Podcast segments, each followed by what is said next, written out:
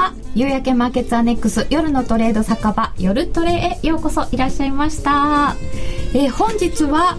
目指せ1億円ではなくて月々コツコツ FX で月5万円儲けてみようじゃないかというテーマでお送りしてまいります。え本日のゲストはシステムトレードといえばこの方池田聡さんです。よろしくお願いいたします。そしてファイナンシャルプランナーで為替の世界にもお詳しい広沢智子さんです。よろしくお願いいたします。そしてえー、ハイローガールズは本山花子ちゃんと今田直ちゃんです。よろしくお願いします。よろしくお願いいたします。えー、今日のテーマはコツコツ FX で月5万円を確実に稼ぐ1億円稼ぐっていうような本も出ております、うん、当番組でも1億円トレーダーを見つけようとか育てようとかいろいろと無謀な試みをしてまいりました、はい、ありましたね。でも大切なのは、はい、もしかすると着実に稼ぐことではないか、うん、あ深くうなずいていらっしゃる広沢さんが。で特に時間の限られた人や主婦やサラリーマン向けの地に足のついた現実的な FX を特集してみたいと思っております。ツイッターや番組のブログでご意見ご質問随時受け付けておりますのでどしどしお寄せください。チャレンジコーナーも白熱しております。1000円から始められるシンプルな金融商品選べるハイローを使ったチャレンジコーナーハイローガールズの円高円安あなたならどっちシーズン2、えー、リスナー参加型クイズもいつも通り実施いたしますので皆様もどうぞご参加ください。広沢さん、はい、深くうなずいてくださいましたけれども、はい、コツコツ FX で稼ぐ稼ぐ利益を上げるっていうの、どうなんですか？私は絶対それおすすめなんですよ。もうあの、継続をできる状態自分の自分のお金が枯渇しないように、うん、いかに継続して長くそのマーケットの世界に生き残って、コツコツ積み上げていく。で積み上げていけば複利効果も最終的には効いてきてその方がよっぽど、あの乗っかってくるんですね。で無理をすると一回にドーンとそれこそドーンが来てしまった時に 自分のお金がなくなってもう参加できなくなっちゃったりとかもありますよね。なので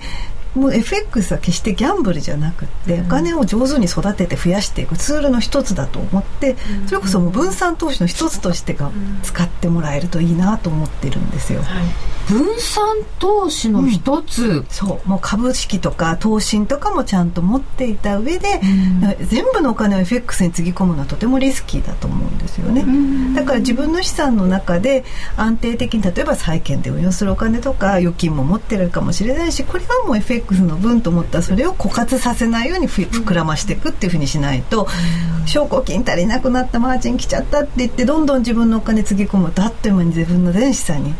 響いてきちゃうと。うん。枯渇って言葉がなんか怖いで恐ろしい。退場ですよね。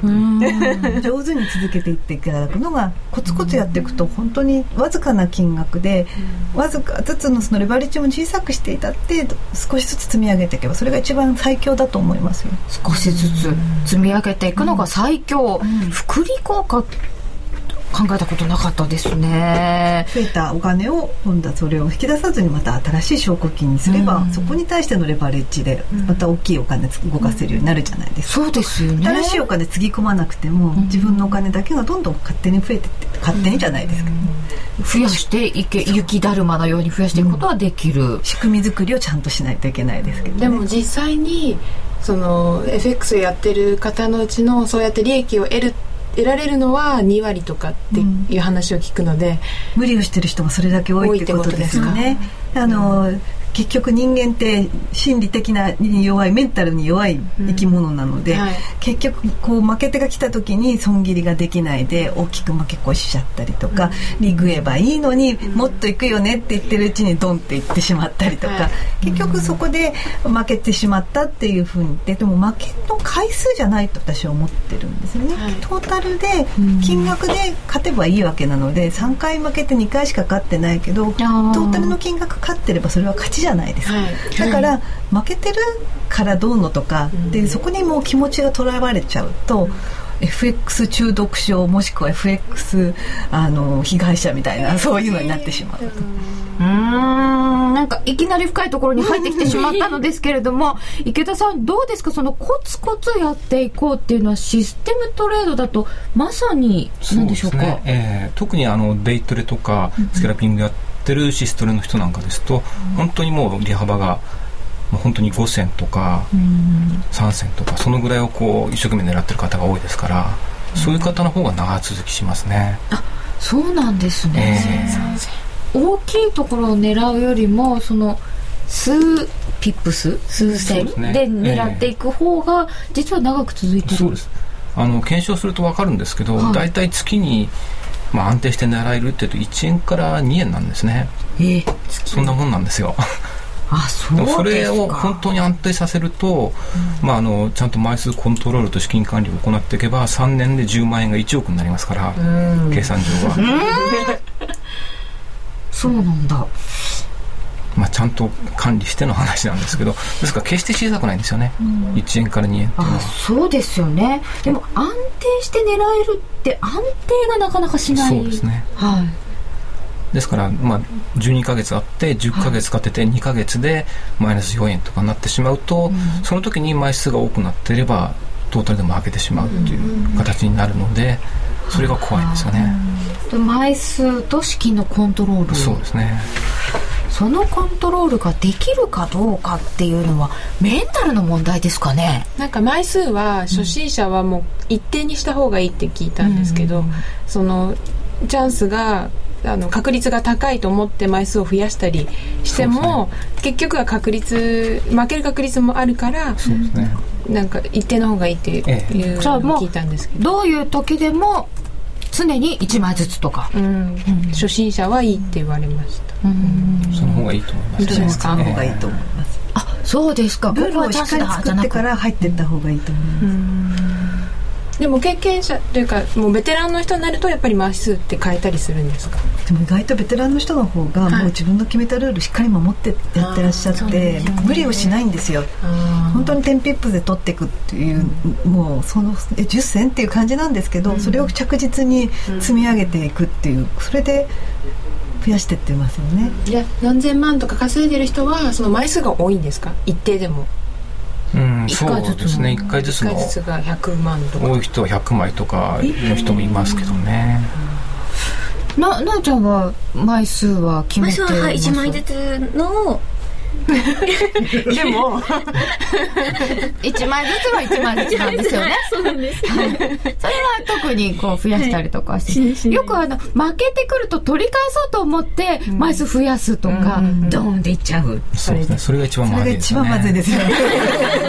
一番まずい。取り返そうってそれが一番まずい。その心理に負けちゃう。焦るんですよね。焦るんですよ。休むも相場ですよそういう時こそ。そうですよね。でもあえっ、ー、といただいております。えっ、ー、とキ忍者さんかな？あ、えー、タイガーマスクさん。ひろしさん枯渇？あさっきから出てきている恐ろしい言葉ですね。枯渇。コツコツドカンなら得意だぜ。普通はコツコツ負けるんだよな。あコツコツ負けるってだどういう感じですかね？さっきねおっしゃってたのがねそうかなって。じわじわね。じわじわとのルールを決めてやろうと思ったら、すぐ引っかかっちゃって、うん。で、ね、ルールやめたら勝少し勝てるようになったとちょっとおっしゃってたのが、はい、そうそういう方がいらっしゃるのかもしれないで、ね、でもこのままじゃなんかすごい落とし穴が待っているっていう気がするんですよ。そのルールを、今は破ってうまくいってるかもしれないけど結局はそのドーンっていうのが待ってるわけじゃないですか。えだって最初はどういうルールを決めたんですか？最初は、えっ、ー、と利食いを50ピップス上に入れてでそのロスカットを30ピップス下に入れてもうそこで最初に OCO で入れて、うん、注文と同時にあとは放置してたんですよ、はい、あのそのなんかシシストレなのかわかんないけど自分方式とりあえず損切りのルールは決めて、はい、あの注文と同時にそれも入れていた、はい、入れていた、はい、そしたら毎回30下のだけで損していって。で一旦ついた後なんか戻すよね。って言って悔しい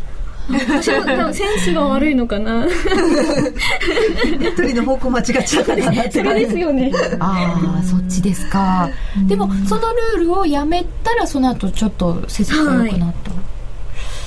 こコツコツ少しずつ負けるっていうのも辛いですよね。そうですね。続くとねそれこそ精神的にダメージ大きいですよね。それを引きずってちゃいけないんですよ、うん、本当新たな気持ちでそれもねよく聞かれますけどね。あの、うん、どうやったら気持ち切り替えられますかっていう質問がすごく多くいただくことありますよね。やっぱりあの負けた時に新しくエントリーする気力と体力がなくなっちゃうそうなんです、うん、怖くなっちゃってえそれはあの同じ方向で入るのがとかだけではなくてとりあえずエントリーするのが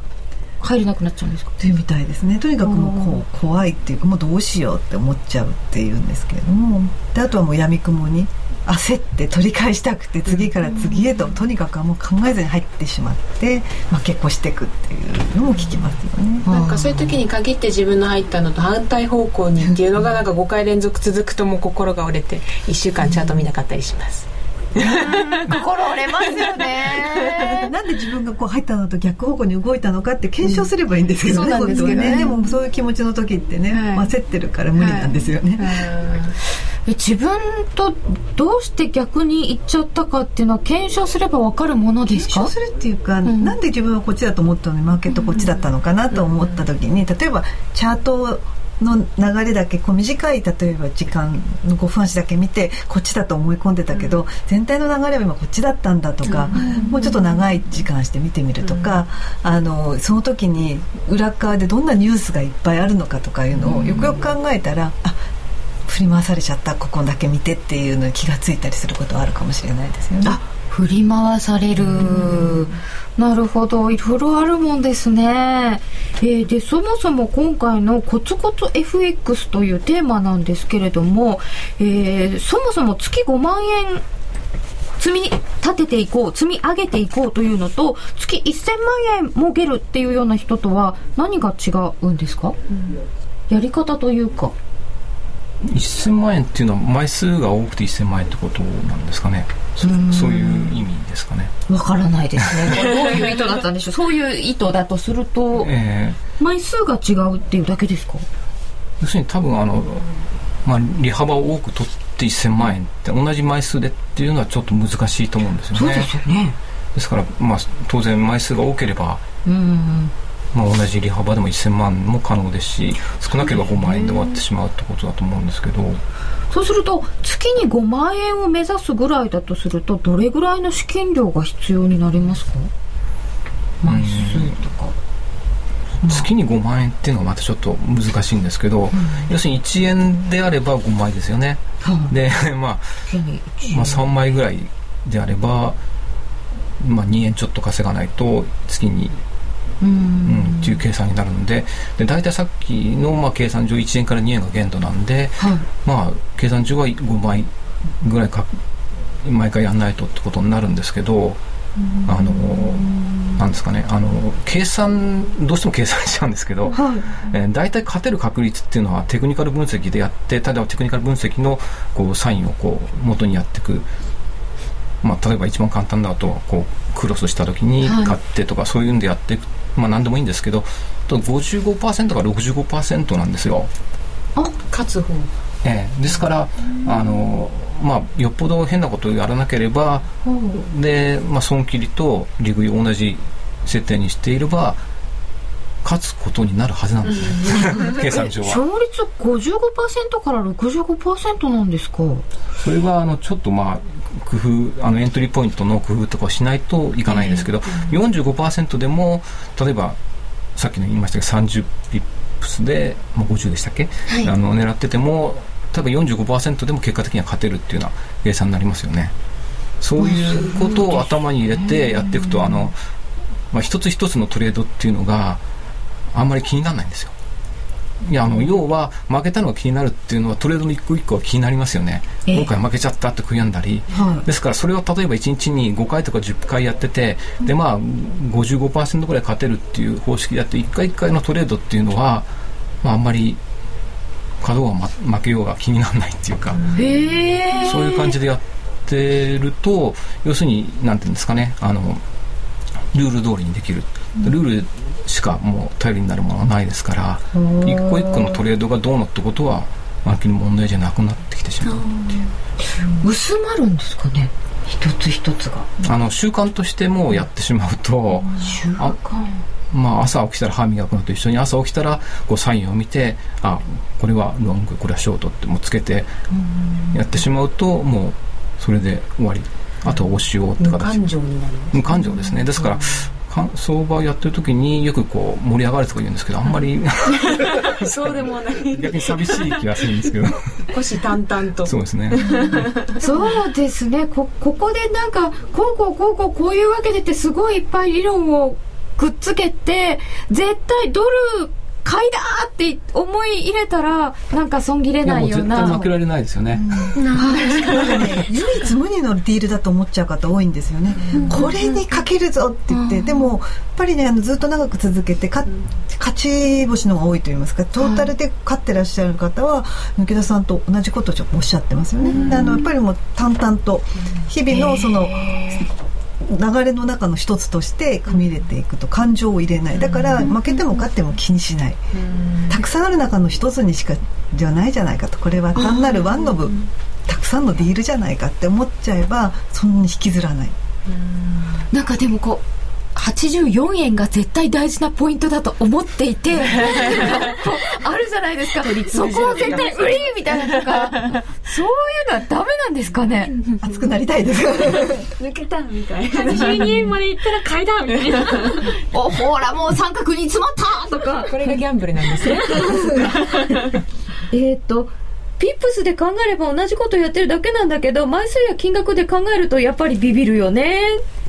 えー、いちいちやられで精神的ダメージ受けてたらダメなんだなきっと。といただきました。たくさんある取引のうちの一つ。単なる一つ。だから負けても気にしない、この次のディールで勝つかもねって思ってた方が。でもその勝率を50%以上にするためのルール作りがまず難しくないですか、うん、その自分が50%以上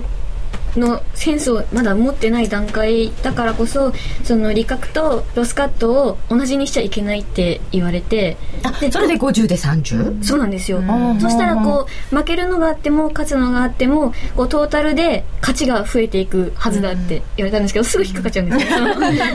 でもその勝率が5割にまだセンスが達してないからって今出たんですけど、はい、それってセンスの問題ですか？いや多分市場を間違えてるんじゃないかなって気がするんですよ。市場が間違えてる？要するにあの東京市場と、まあ、ロンドンと、まあ、大雑把にニューヨークとありますよね。はいでその市場独特のこう動き方っていうのがやはりあるのでそれに合った動き方をしていけば流通量の多い時間帯とか流通量の多いペアだとかを知っていないと日本人が好きなペアっていうのは世界で人気があるかって別にそういうわけじゃないっていうのもありますし。日本人どうしても円絡みでいっちゃうけれども。クロス円が主だと思うじゃないですか、うん、でもクロス円なんてもうユーロ円ぐらいで世界の中で戦っていける通貨っていうのは、またおじ日本人大好きなんですけど、うん、ものすごい世界の4%のその他の通貨ペアの中の一つでしかなかったりとか、うん、だからすごくその偏ってるとやっぱりその振り回されちゃうことありますよね。じゃあ通貨ペアの選び方とか、えーと、市場ごとの特徴とか時間帯とかを考えていかなきゃいけないというちょっと実践派のお話にこの後入っていきそうな気がするのでここで一旦お知らせです。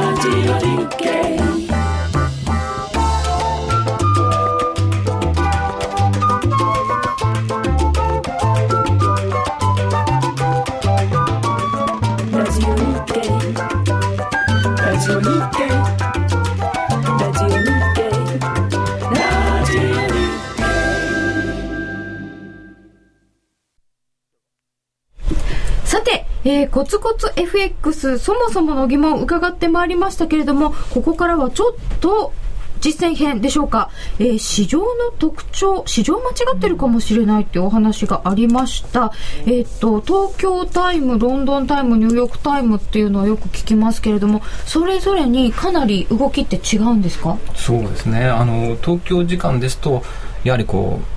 まあ、レジスタンスとかサポートって言われるところで、はい、折り返す確率の方がやはり高いんですよ。どちらかといえば。逆張りをした逆張りが好きな人例えばこうニューヨークのトップでこう逆張りをしようとか言うとまあそれなりになってくれる確率の方が高い。まあ状況にもよりますけどね。うん。ということは東京時間で新たな値段に行くってことはあんまりないってことですか？やっぱりあのニューヨークとかロンドンの方がそれは多いですね。うん。東京時間は折り返すあの特にドル円なんかはその確率が高いんで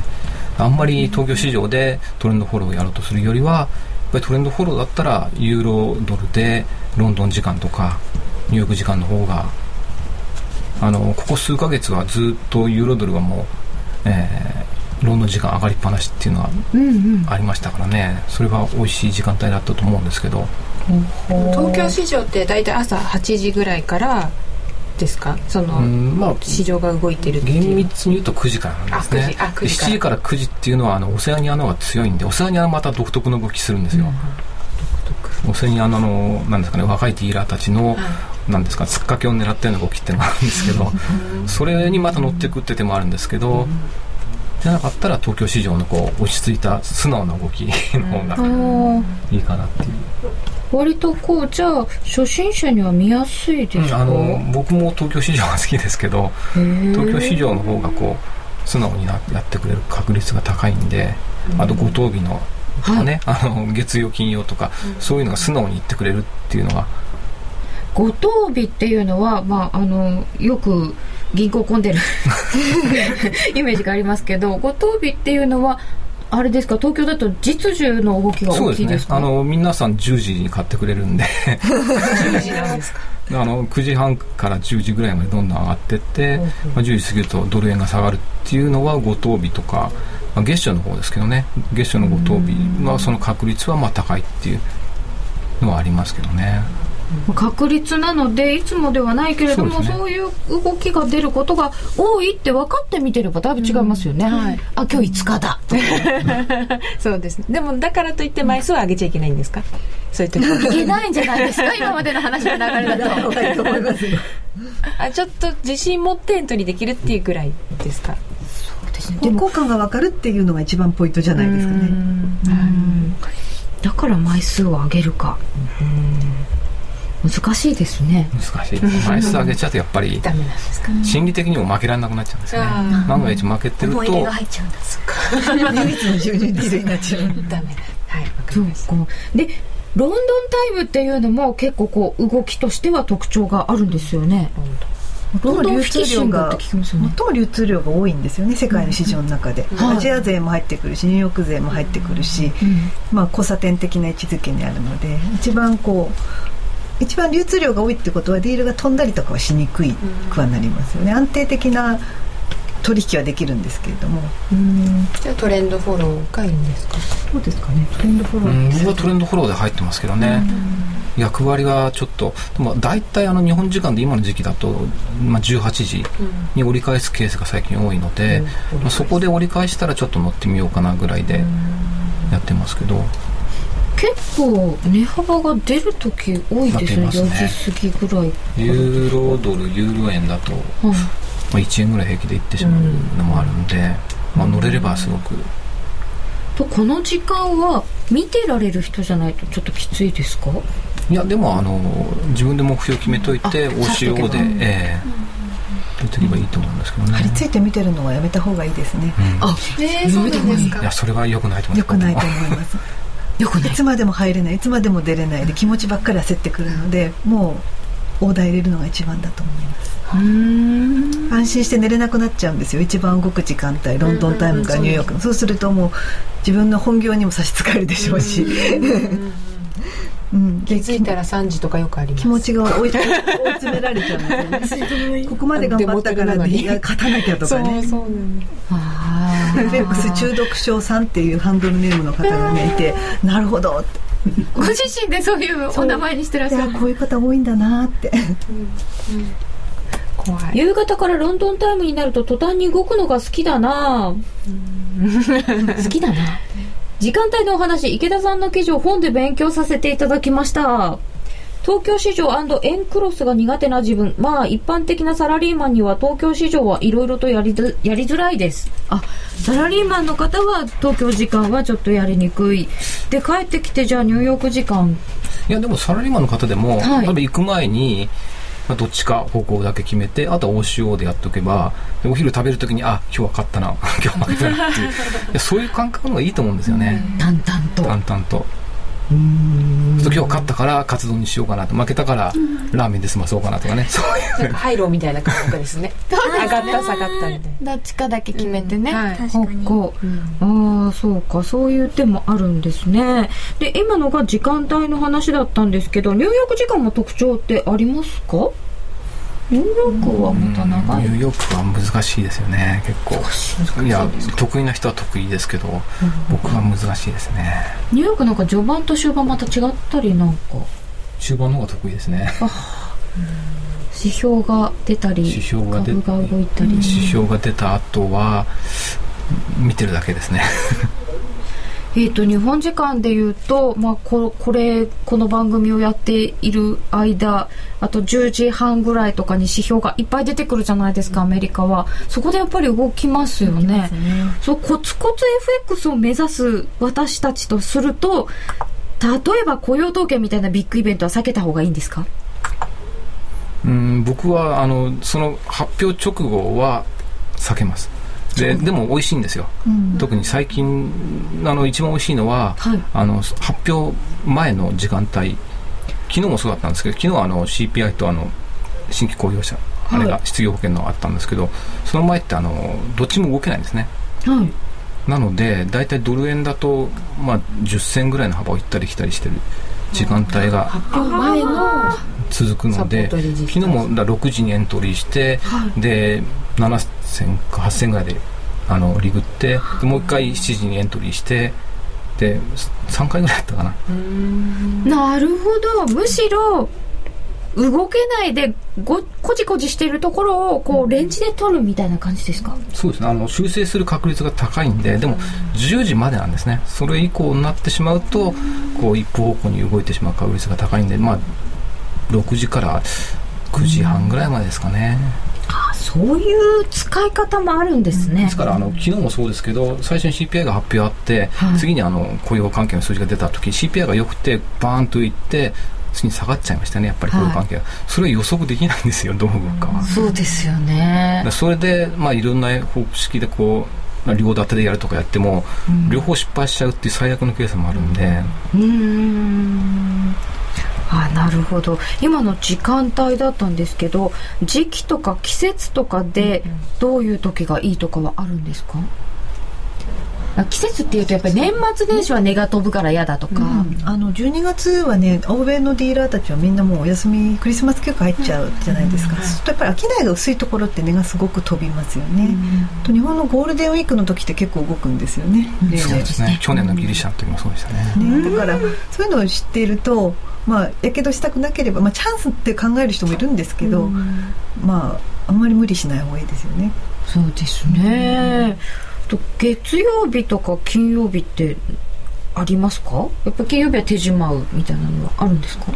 うんやっぱりそういう動きが出てる時はありますよね、要するに明け方になりますけどニューヨーク市場になって、うん、もうその金曜日の土曜日の明け方ですか？になるとかなりこうカバー的な動きが増えてきちゃうっていうような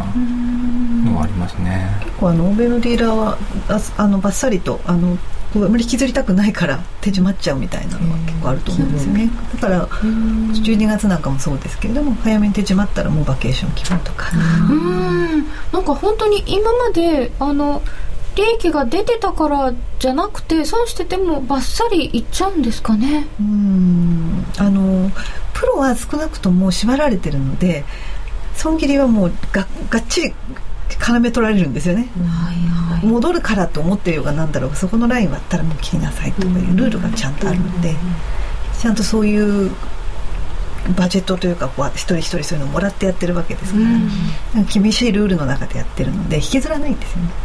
なので切り替えていかなきゃいけないし。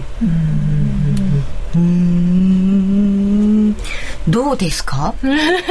時間帯とか、はい、ちょっと考えつつ。そうですね。あんまり時間帯気にせずにやってたので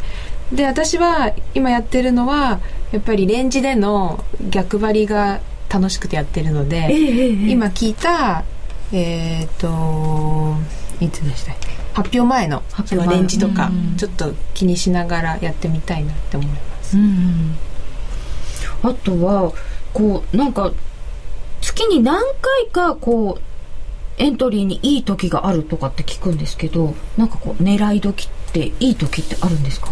まあアノマリーなので、はい、それがこう理由もないですし、まあ、あのいつまで続くかっても分かんないんですけど、はい、まあ、あの月曜日の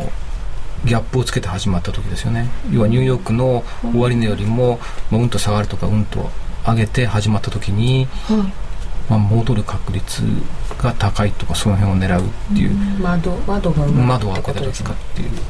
う、うそれがあの最近早くなってしまうので早くこう閉めないとダメとかいうのもありますけど。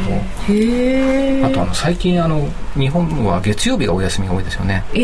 そうすると月曜日の市場東京市場が、まあ、実際に、えー、どう動くかっていうのが、はい、あのまあ、ニューヨークの金曜日のあの土日に何もなければその動きをこう追従するような動きになるケースが最近はちょっと多かったんですね。何もないって？要するにあの土日に G7 とかそういうんで、うん、新たな要人発言とかこう変わったことがないとか、要するにこう手がかりがないので、要するにオセアニア勢だけあの香港勢だけっていう時に手がかりがないので薄商いの中で、まあ、フォローして動いていく、まあ、そこにうまく乗っていくっていう。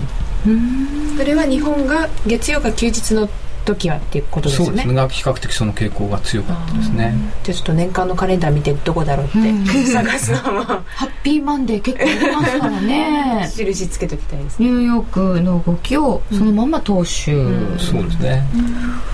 なるほど。いろんなヒントがいただけました。では実際に、えー、コツコツ稼いでいる方にお電話でお話を伺ってみたいと思います。FX 友の会のななこさんです。ななこさんこんばんはあ、こん、こんばんは。こんばんは。よろしくお願いします。お願いします。どうも皆さん、はじめまして。あ、はじめましてなんですね。の方が、はい、きっと、たくさんいらっしゃるんで。はい。はい。はい。ちょっとすいません、あの、風邪をひいてまして、変な声で申し訳ないです。あ、でもあんまりわかんないです大丈夫ですか？はい。ななこさん何度か登場いただいております。FX 友の会の世話役をしてくださって、はい、えー、くださってるって変ですね。えー、なさってますが、あの、はい、ななこさんの、こう、FX の取引の仕方として、どちらかというとコツコツ派なんですか、えー、うん、まあ、基本はコツコツ派ですね。はい。今日コツコツ月に5万円確実に稼ぎたいなっていうテーマなんですけれども。なるほど。あ、でもそれは、うん、あの、すごく素晴らしい目標だと思います。うんうんやっぱり5万円っていうのも難しいことだと思うんですね。はい、ええ、だから、あの例えばあのね、たくさんロットを増やして10万円、20万円増えるのはすぐなんですけど、うん、でも同じように10万円、20万円減るのもきっと同じだと思うんですね。うん、はいはい、だからあのやっぱり地道にっていうのは大事なことだと思います。でそんなに じゃあロットを増やすんではなくて地道にやっていくとすると、えー、どんなことに気をつけたらいいですか？そうですね、まあ、自分の中でこの講座は例えば5%まで損をしたら、まあ、あの例えば10万ドルで取引していたら2回目はそれで負けてしまったら2回目は5万ドルでやってみるとか、うん、まあ、あのでそれでも負けたらまた次は3万ドルでやってみるとかなんかこうルール決めですよね。うんうん、まずはルール決めておくこと、えー、そうですね、まああの私の場合は1日1万円っていうのを 一応こうあの目標にしてるんですけど、まあ、それ以上稼げる時もあるしダメな時もやっぱりあるんですよね。そうすると、まあ、100万円入れてる口座が110万円になったら、まああの一度口座からお金を10万円儲け分だけ下ろしてみるとかよくね福利で稼いで1年で何億とか よくあるじゃないですか。まあ、それっていうのはやっぱりあのどんどんどんどんロットを増やしていくっていうのは、うん、ずっと勝ち続けるわけじゃないんで難しいと思うんですね。だからもう10万円分貯まったらそれはもうな利益確定っていうか。そうですね、えーまあ、あの目標を、まあ、10万円今月儲かったら来月はじゃあもうちょっと15万円ぐらい目標にしてみようかなとか、うん、まあ、そういう謙虚な気持ちでやらないと相場の神様は怖いですから。で、今、あの、時間帯とかの話、はい、ニューヨークタイムとか、東京時間とかっていうお話を伺ってたんですけど、ななこさんはこう時間とか、なんかこう参加の仕方とか、エントリーポイントとかは、なんかそういう決め事とかしてます？ああります。やっぱりあの、今は東京時間って結構動かないじゃないですか。だからまあ、私はあの、普段、あの、サラリーウーマンなんで、まあ、東京時間ほとんどできないんですけど、まあ、あの、例えばドル、ドル円だったら買いたいなと思ってるところには、まあ、少なめで、えー、刺身を入れておいたりとかするんですね。で、まあ、刺身がかかったよっていうようなこう連絡が来てで、まあ、もちろんそれも監視するんですけど、あとは、まあ、やっぱり家に帰ってからニューヨークタイムですよね、はいはい、そこからそうですね大体夜中の1時ぐらいまでロンドンフィックスまでやったりとかですかね、うん、でもそんなガツガツやってるわけじゃないんですよガツガツではない。え今日は分からないって思った時は、やむやめるんですよね。休むのも相場というか。今日は分からないっていうのは、ええ、どどうですか？結構ありますか？あありますあります。こうあのー、ずっとねあのー全く動かなくなったりとかする時もあるじゃないですか、えー、で逆にすごく動いてて、まあ、ユーロドルなんてね、うん、あのすごく損された方もここ1か月ぐらいはいらっしゃると思うんですけど、うんうん、やっぱりよくわからない動きをするときは、あまり手を出さない。うん、そう、七子さんのつぶやきを拝見してると、えー、ああ、もう今日はわからないわ、やめるわって。そうですよね、はい。えーで逆にじゃああの周りの方とかですごくうまくやってらっしゃる方ってどんな感じですか、えうんまずねあのー、うんやっぱり決め事をしっかりこうルール決めをして例えば私はあの夕方しか取引できないんでロンドンだけやりますっていう人は1時間だけする人もいますしうん。でまあ私はオセアニアの朝一のあの売りが得意だからっていう人もいるししたらすごく早起きなんですね彼女なんて。うん、まあなんかこうみんなこう買ってる人っていうのはなんか信念がありますよね。かっこいいです。かっこいいですね。かっこいいですよね。で、オセアニアが得意とかってなるまでに、そこそこ結構鍛錬しないと分かりませんよね。そうですよね。まあ、その方なんかだったら、やっぱりエクセルのシートで、あの、ちゃんとこう自分のポジションとか、まあ、あの、まあ、その日の結果とかですよね。そういうのを、あの、ちゃんと毎日、例えば2%、3%っていうことで、こう、ちゃんとこう、つけてるんですね FX ノートなんですけどねであとあのシミュレーションとかも考えて、えー全部まあ1年間ですね、うん、1年間のシミュレーションでここまで例えば毎日2%儲かったらここまでいくよっていうようなこう自分でプランを立ててるんですよね。だからすごいなと思いましたね。そうするとそこまでしなかったんで。え悪い方も毎日こんだけ負けちゃったら最大損失こんぐらいだなとかっていうのもシミュレーションするってことですよねそうです、まあ、それはこう結果を書き込んでいくっていう感じですよね、一応こう毎日勝つという理想でシミュレーションはするんですけど、えー、でこうポジションってどうしてもなんかいっぱい持っちゃったりとか、えー、えー、えーなんて言うんですか？無駄なポジション。それでよくやりますよね。今でもやっぱりこうすごく動いてたりとかすると、うん、あのついついこうね入っちゃったりとかっていう癖はまだまだ全部治ってるわけじゃないんでそれでもこう我慢しますよね。今すごく動いてるけど、うん、えー、きっとまあ一旦止まる場所っていうのも必ずありますよね。うん。水曜日なんかのポンド円なんてそうでしたよね。あのだいぶ動きましたけど。そうですよね、うん、あの時なんかだったらあの、まあ、ボリンジャーバンドとかを見ながらこうあでも下がりそうだなと思ってちょっと試しに入ってみたりとかすることもあるんですけどね、えー、えー、でもまああの止まるポイントっていうのはやっぱりみんなが見てるポイントなんで、うん、まあもうそこに行ったらもう今日はもうデートレであの、うん5分で終わろうっていうふうに決めたら、まあ、5分、10分で終わろうって決めたら、うん、まあ、もうあの潔く利益確定をするとうん。ある程度この思い切りというか潔さも大事ですね。そうですよね。でもなんかコツコツっていうあのテーマとはまたちょっとアグレッシブな感じになってきましたよね。コツコツするのが大事だと思います。はい。わかりました。コツコツちょっと目指してみたいと思います。ななこさん今日はどうもありがとうございました。またあの遊びに行かせてください。またスタジオにもいらしてください。よろしくお願いいたします、はい、ありがとうございます。どうも FX 友の会のななこさんにお話を伺いました。それではここで一旦お知らせです。ラジオ日経の番組がポッドキャスティングで聞ける。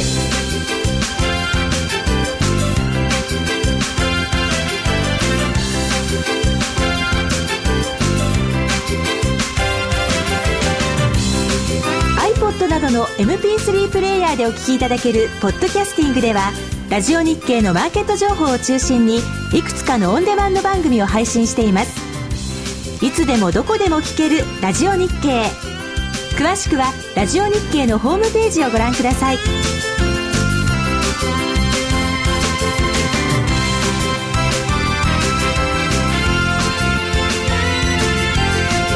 iPod などの MP3 プレイヤーでお聞きいただけるポッドキャスティングではラジオ日経のマーケット情報を中心にいくつかのオンデマンド番組を配信していますいつでもどこでも聞けるラジオ日経詳しくはラジオ日経のホームページをご覧ください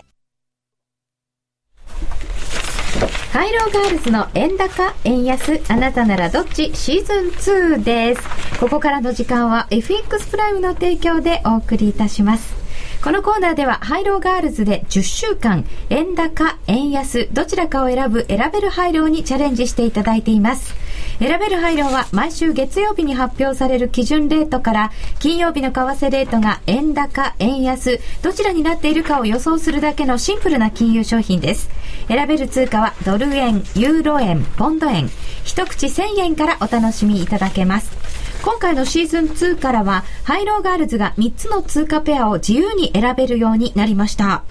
今回の結果は、まずドル円のワンタッチ、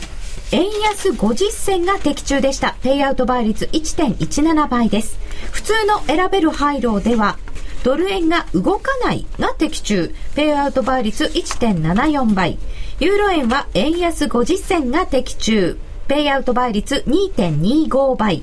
ポンド円は円安50銭、円安1円が的中でした。円安1円ですと、ペイアウト倍率3.0倍でした。ということで、夜トレでハイローガールズがチャレンジする企画、ハイローガールズの円高、円安、あなたならどっちシーズン2。今回は5人中3人が的中です。ドル円動かないを選んでいた花子ちゃん。はい。そして、ミカちゃん。ポンド円の円安50銭を選んでいた綾乃ちゃんが的中です。おめでとうございます。ありがとうございます。この結果、5人の現在の資金は、花子ちゃんが25,410円。なおちゃんが22,880円。あやのちゃんが23,880円。ミカちゃんが33,810円。ミシェルが19,900円となっています。3万円からスタートしたんだよね。はい、そうです。一人しか増えてないですね。では、改めて皆さんに来週の選べるハイローにチャレンジしていただきます。シーズン2では、ドル円、ユーロ円、ポンド円の3つの通貨ペア、ドル円ワンタッチの4つから選ぶことができます。複数口予想することができます。例えば、ドル円、円安50銭、ユーロ円、円高1円など、最初は資金3万円からスタートでした。10回のチャレンジの後いくらになるかで勝負です。お財布の管理、マネーマネジメントの能力も問われることになります。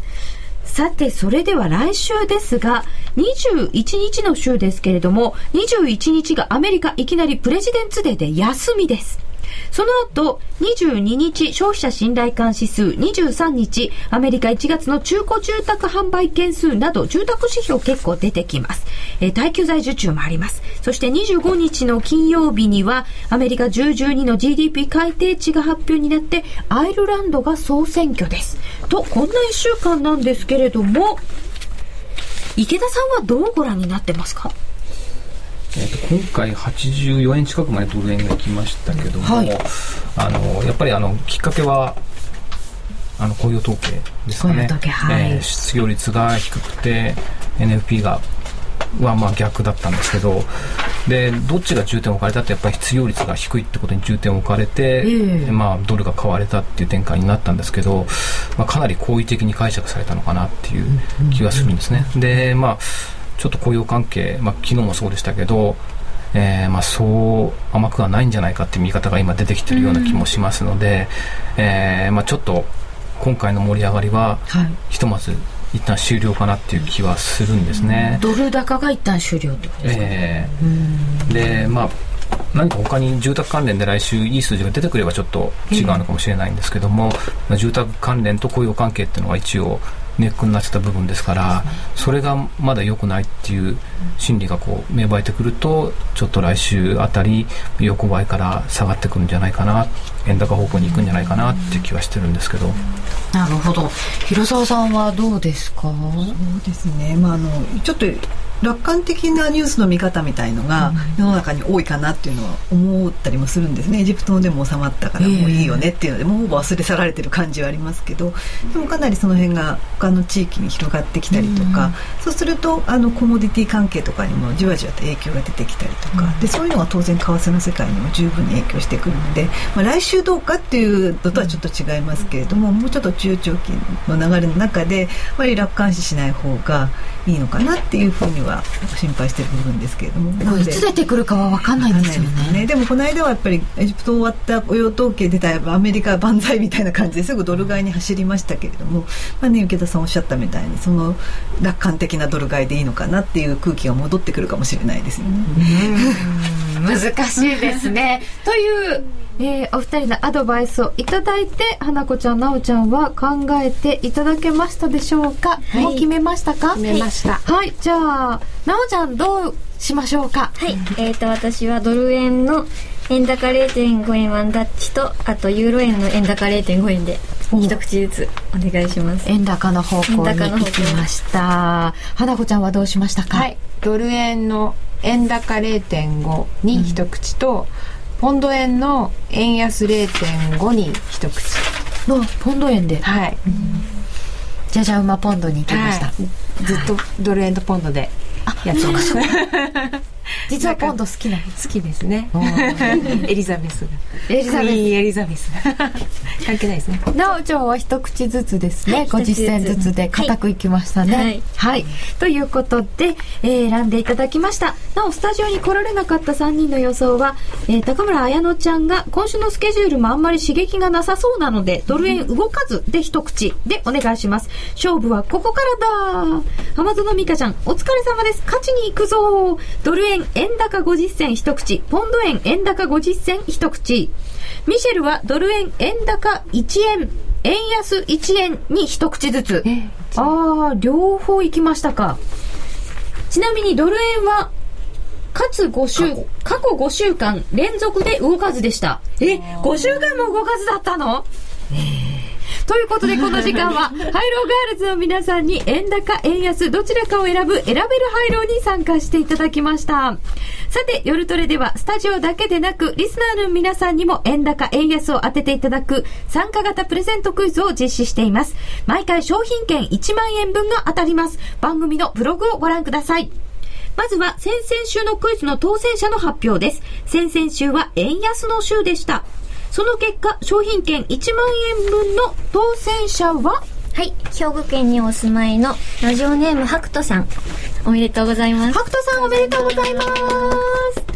えー、先週金曜日は祝日で夜トレがお休みだったためクイズもお休みでした。次回は来週月曜日2月21日のお昼の12時30分が締め切りです。来週月曜日2月21日のお昼の12時30分が締め切りです。締め切りの時刻は選べる配慮と一緒です。選択肢はこちらはシンプルに円高か円安かだけです。応募フォームやクイズの説明は夜トレの番組のブログをご覧ください。ハイローガールズの円高、円安、あなたならどっち？ここまでの時間は FX プライムの提供でお送りいたしました。FX プライムの一口1000円から始められる外国為替オプション取引選べるハイローに新コース。選べるハイローワンタッチが登場。月曜日の基準レートから一度でも予想レートに到達すればペイアウトが発生します。ますますチャンスが広がる選べるハイローで外国為替をもっと身近に。詳しくは選べるハイローと検索。もしくはラジオ日経の夜トレ番組サイトに掲載中のバナーをクリック FX プライム株式会社は関東財務局長金賞第259号の金融商品取引業者です。外国為替オプション取引選べる配慮は、金融商品取引法に規定される通貨関連店頭デリバティブ取引です。また、元本あるいは利益を保証した金融商品ではありません。為替変動、金利変動等のリスクにより、支払ったオプション料の全額を失う場合があります。お取引にあたっては、契約締結前交付書面をよくご理解いただいた上で、ご自身の判断と責任においてお取引を行ってください。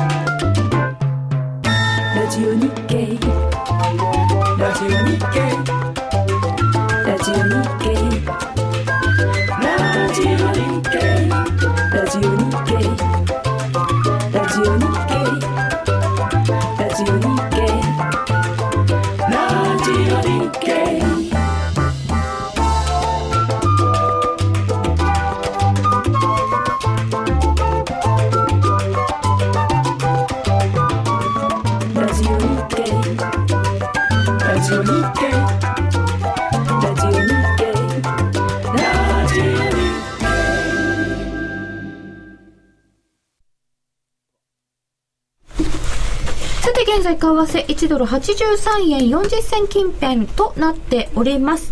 えー、今日は月5万円コツコツ稼ごうというテーマでお送りしてまいりましたけれども池田さん具体的に何か最後にアドバイスをいただけますか？はい。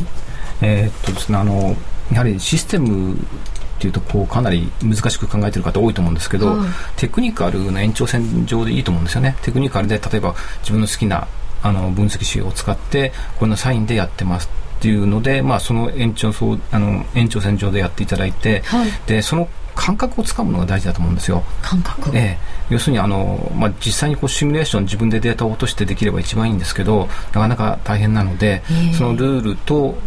まあ、ルール作りも大事なんですけど、うん、えー、テクニカルのサインに基づいて、えーまあ、例えばリミットが50銭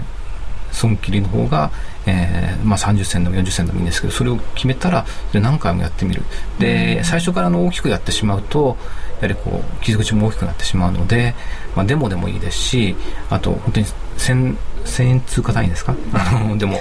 りますよね、えーそれでやっていただいてとにかくあのサインが出たら必ずやるようにする。そ1日にこう何回もやるようなやり方の方がいいかなと思うんですけど、うん、大体、えー、こう自分でどのぐらい勝ってるかっていうのが分かってきてあこれでやってもある程度は勝てるんだな、うん、要するにあのストップをこう下げていく必要はないんだなっていうのが分かってくると実際にトレードできるかなっていう。それがあのなんですかね、うん、えー一つのこうトレードに固執してしまうとか、はい、あのなかなか損切れなくなっちゃうっていうことを一番予防するのに手っ取り早いかな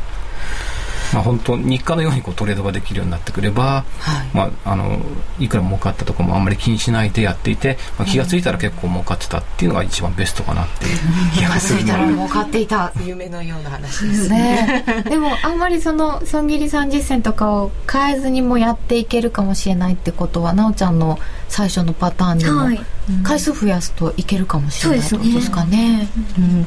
えー、っとさ広沢さんからも具体的にアドバイスをいただきたいと思うんですけれども、あの今のねお話の、まあ、続きじゃないんですけど、回数を重ねていけるためにはっていう下地作りはやっぱり必要ですよね。はいはい、なのであの大きくかける必要はないんですね。これだけっていうふうに思い込みが激しくなっちゃうし小学でもいいしハイレバにするとやっぱりやられた時が大きくなっちゃいますよね。そうすると自分の資金にダメージ大きくなりますから、まあ、それこそまさにコツコツじゃないですけれども繰り返しずっととマーケットに参加できる環境づくりをしてあげてルールを作ることによって自分のメンタルに左右されないようにして継続してで月に5万円っていうふうに必ずしなきゃいけないんじゃなくて、まあ、1年で切って12ヶ月で、まあ、5万円60万円年間儲かればよしとしようっていうつもりで少しずつ積み上げていけば、後半の方が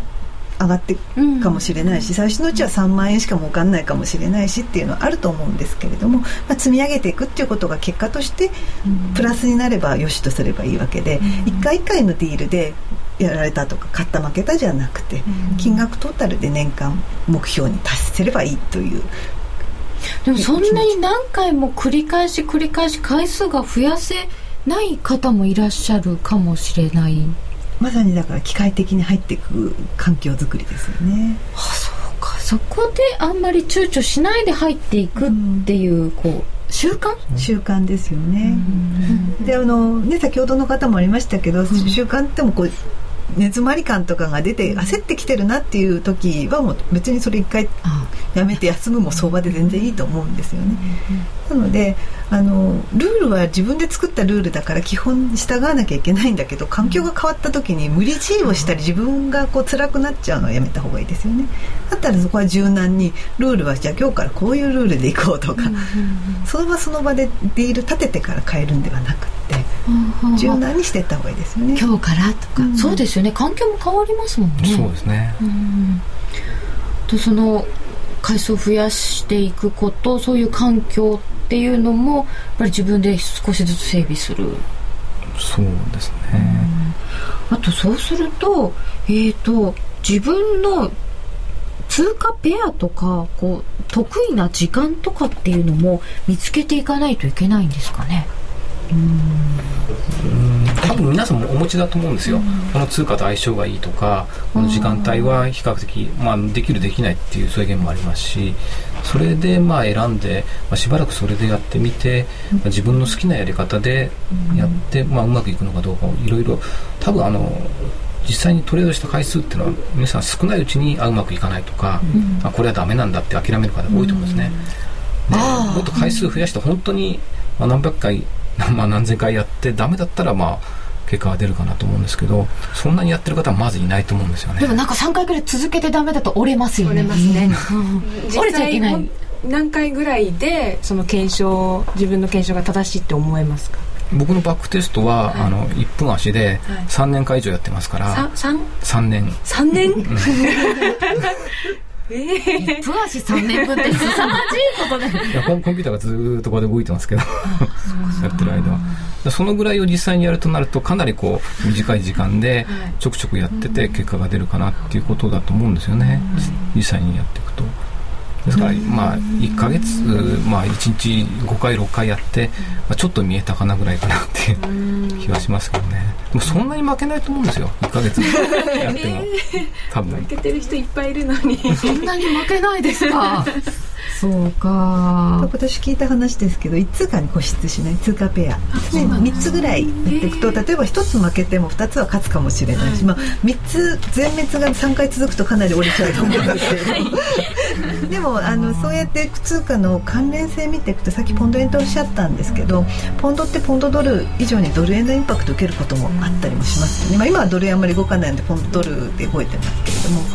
なのでそういう通貨の関連性とかを知っていくにもすごくいいと思います、はい、いろんなペアも試しつつコツコツ毎月、えー、ちょっとずつでも利益が出せるようになっていきたいなと思います、えー、今日はシストレの池田聡さん。そして、えー、為替にお詳しい広沢智子さん。そして本山花子ちゃん今田奈緒ちゃんとともにお送りしてまいりました。今日も皆様ありがとうございました。ありがとうございました。おやすみなさい。おやすみなさい